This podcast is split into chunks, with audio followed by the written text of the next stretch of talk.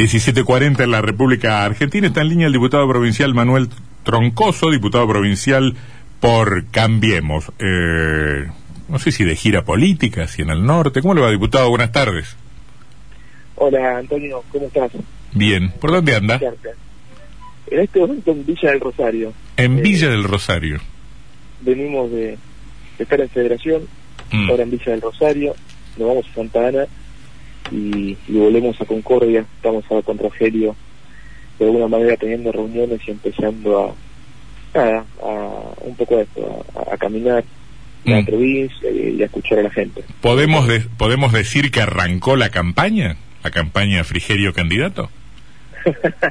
no, yo creo, Antonio, y, no te lo respondo de la corrección política. Primero, no es el tiempo de campaña, pero sí, claramente eh, hay una intención y hay un proyecto en ciernes que es eh, que creemos que tenemos nuestro granito de arena para aportar en la provincia.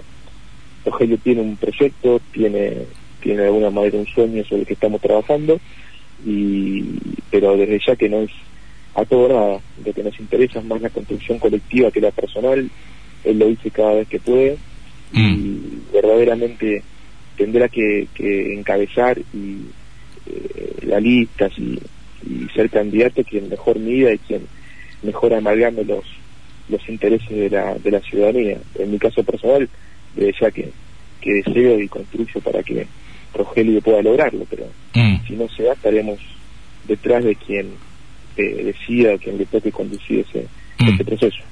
Antes de ir a eso, le pregunto, ¿tiene algunas dudas respecto de la realización, mire lo que le estoy preguntando, de la realización misma de las elecciones? Porque el cronograma se viene encima y, y no parece estar todo, todo tan en marcha como debieran. Ni siquiera tenemos fecha absolutamente confirmada de primarias abiertas y simultáneas. Yo, de lo que dudo, Antonio, es de la, de la realización o no de las pasos. ¿Usted está dudando todavía de que, de que haya pasos? Sí, por un momento lo dudo y no y no lo dudo por una cuestión ni intencionalidad política ni de ni de dudas en el espacio, sino que veo dudas alrededor del oficialismo. Mm. Veo de alguna manera, eh, me llega al oído y, conozco actores que, que, están en esa discusión dentro del oficialismo, que están más interesados en que haya paso, eh, como puede ser algunas corrientes políticas dentro del oficialismo, como hay otra corriente que no está interesada en que haya paso, como pueden ser los gobernadores e incluso los intendentes. Pero lo que eh, pero lo que ocurre, diputado, sí, está bien, la cámpora quiere primarias, este otras otras expresiones del oficialismo no. Pero no es que no, no, no, depende del capricho de nadie, digamos. La legislación electoral reclama unos consensos que no parecen que no parecen estar a disposición de de, de, de quien quiera tomar una decisión de ese tipo. A mí me parece que no no están dadas las cosas para suspender así como así las primarias. Eh, para mí tampoco, desde ya que, que para mí tampoco. Y, coincido también, Antonio, en que hay decisiones que son muy de fondo que requieren consensos. Y lamentablemente creo que si hay una carencia y una orfandad que tiene el oficialismo, eh, que ha demostrado hasta el día de la fecha muy a mi pesar, y te lo digo con dolores, la, la, la falta de, o, la carencia de esa búsqueda de consenso. No, no, no creo que es un gobierno que se esté caracterizando por eso. Creo que empezó de una manera con el inicio de la pandemia y demás, y creo que a nivel estratégico eh, de alguna manera utilizó un discurso para amalgamar los intereses de la ciudadanía y e interpelar la unidad, y después todo eso eh, volvió a foja cero y, a tabla rasa, ¿no? Porque hoy hoy lo que veo con dolor es que hay un gobierno que fomenta más la división que otra cosa. Así que todo lo que sea eh, consensos, me parece que, lamentablemente no lo estamos viendo. Diputado Sebastián Martínez lo saluda. ¿Cómo vio el cómo vio el, el, episodio de las vacunas en la provincia de Entre Ríos con esta interpelación que intentaron en, diputados eh, con para la ministra, la no asistencia y el oficialismo ganando tiempo hacia la próxima sesión?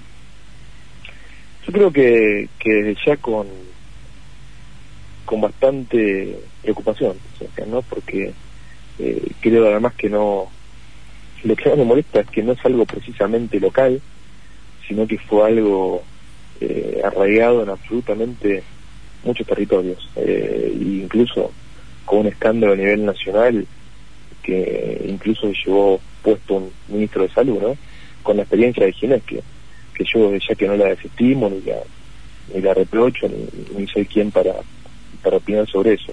Me parece que es un tipo con, con mucha experiencia y lamento este final en política. Sí, algunos, algunos territorios inclusive gobernados por Cambiemos también. En Jujuy hubo vacunación VIP, en Corrientes eh, el ministro fue encontrado con vacunas.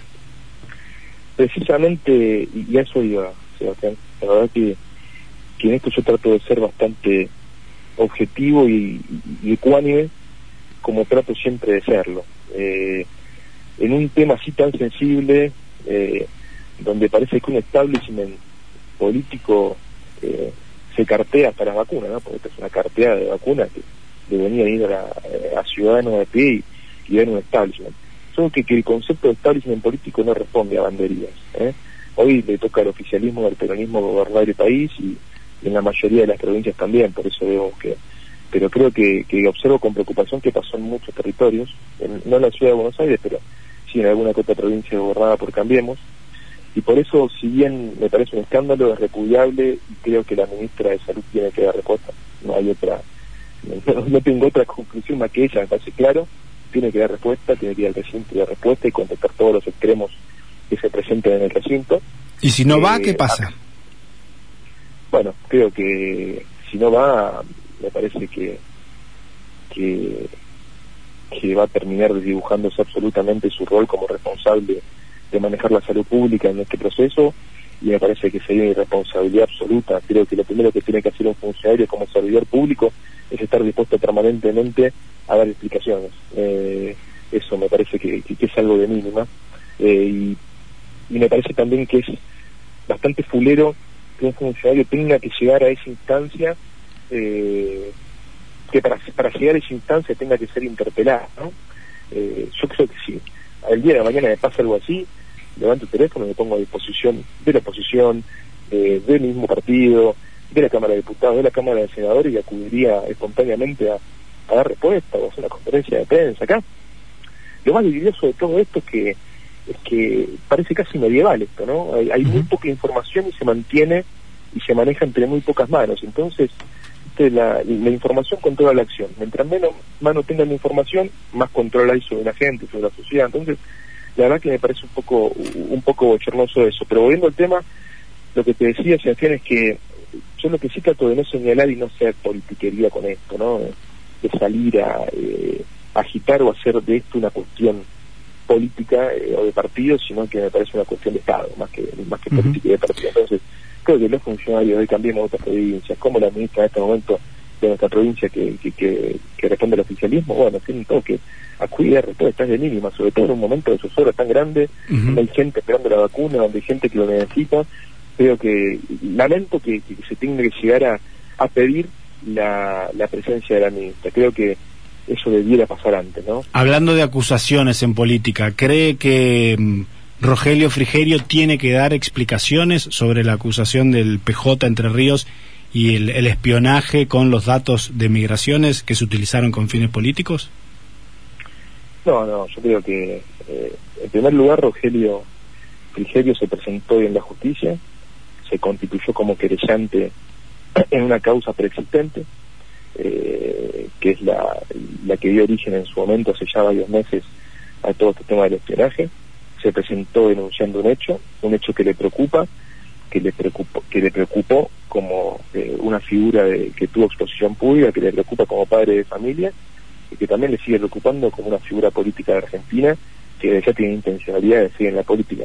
Eh, creo que la justicia tiene que investigar el hecho, o el juez que salga sorteado en autos, eh, o al que vaya la causa conexa, o la fiscalía tendrá que aportar pruebas suficientes e investigar para ver qué, qué es lo que ha sucedido acá a Rogelio y esto quiero ser muy claro, es una víctima más del espionaje como las 56.000 que figuran en una lista. Pero él era el eh, responsable político del área, el responsable directo de, esa área. Él es el responsable político del área, eh, en términos de derecho administrativo, si hablamos de derecho, por ejemplo, es el responsable del ministerio. Ahora, el acceso a la información que había en ese momento y quienes tenían el acceso a la clave era gente ajena al Ministerio de Interior.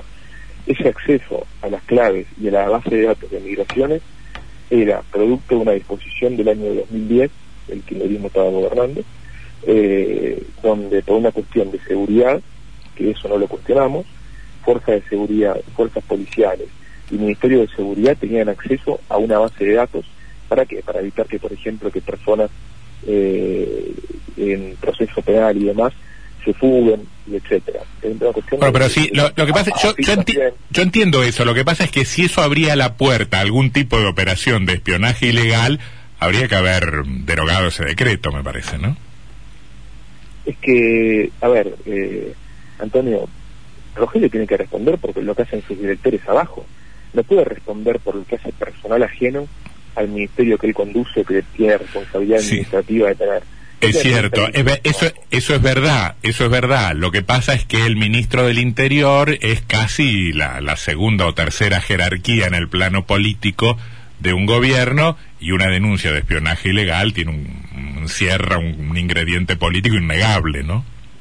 Una denuncia, un espionaje que, que el tema haber sufrido también y que está en igualdad de condiciones con muchísimas personas y con muchísimas figuras públicas de la política de otros lados que está hablando del tema. Acá, lo, que sí me resulta curioso es que de 56.000 espías, espiados, importante que tiene la lista, que la tiene la directora de Migraciones y la tiene la Secretaría General de Presidencia, esa lista de 56.000 espiados, solamente se está hablando de espiados en Entre mm. Y esto sí es lo que nos hace un poco de ruido. Una semana precisamente después de que Rogelio Frigerio haya mostrado algún tipo de intencionalidad política en la provincia.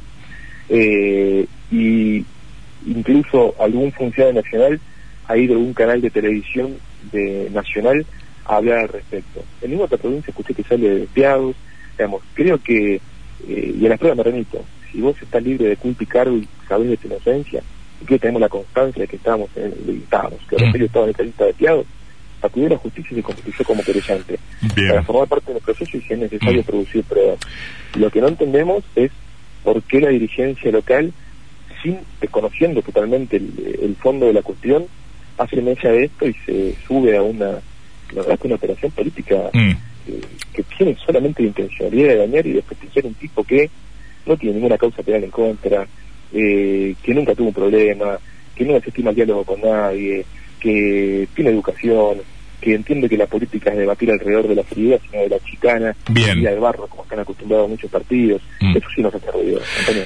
Bien, diputado Troncoso, gracias por su tiempo, muy amable, gracias por la gentileza. ¿eh? Gracias a ustedes. que la, que la pase bien.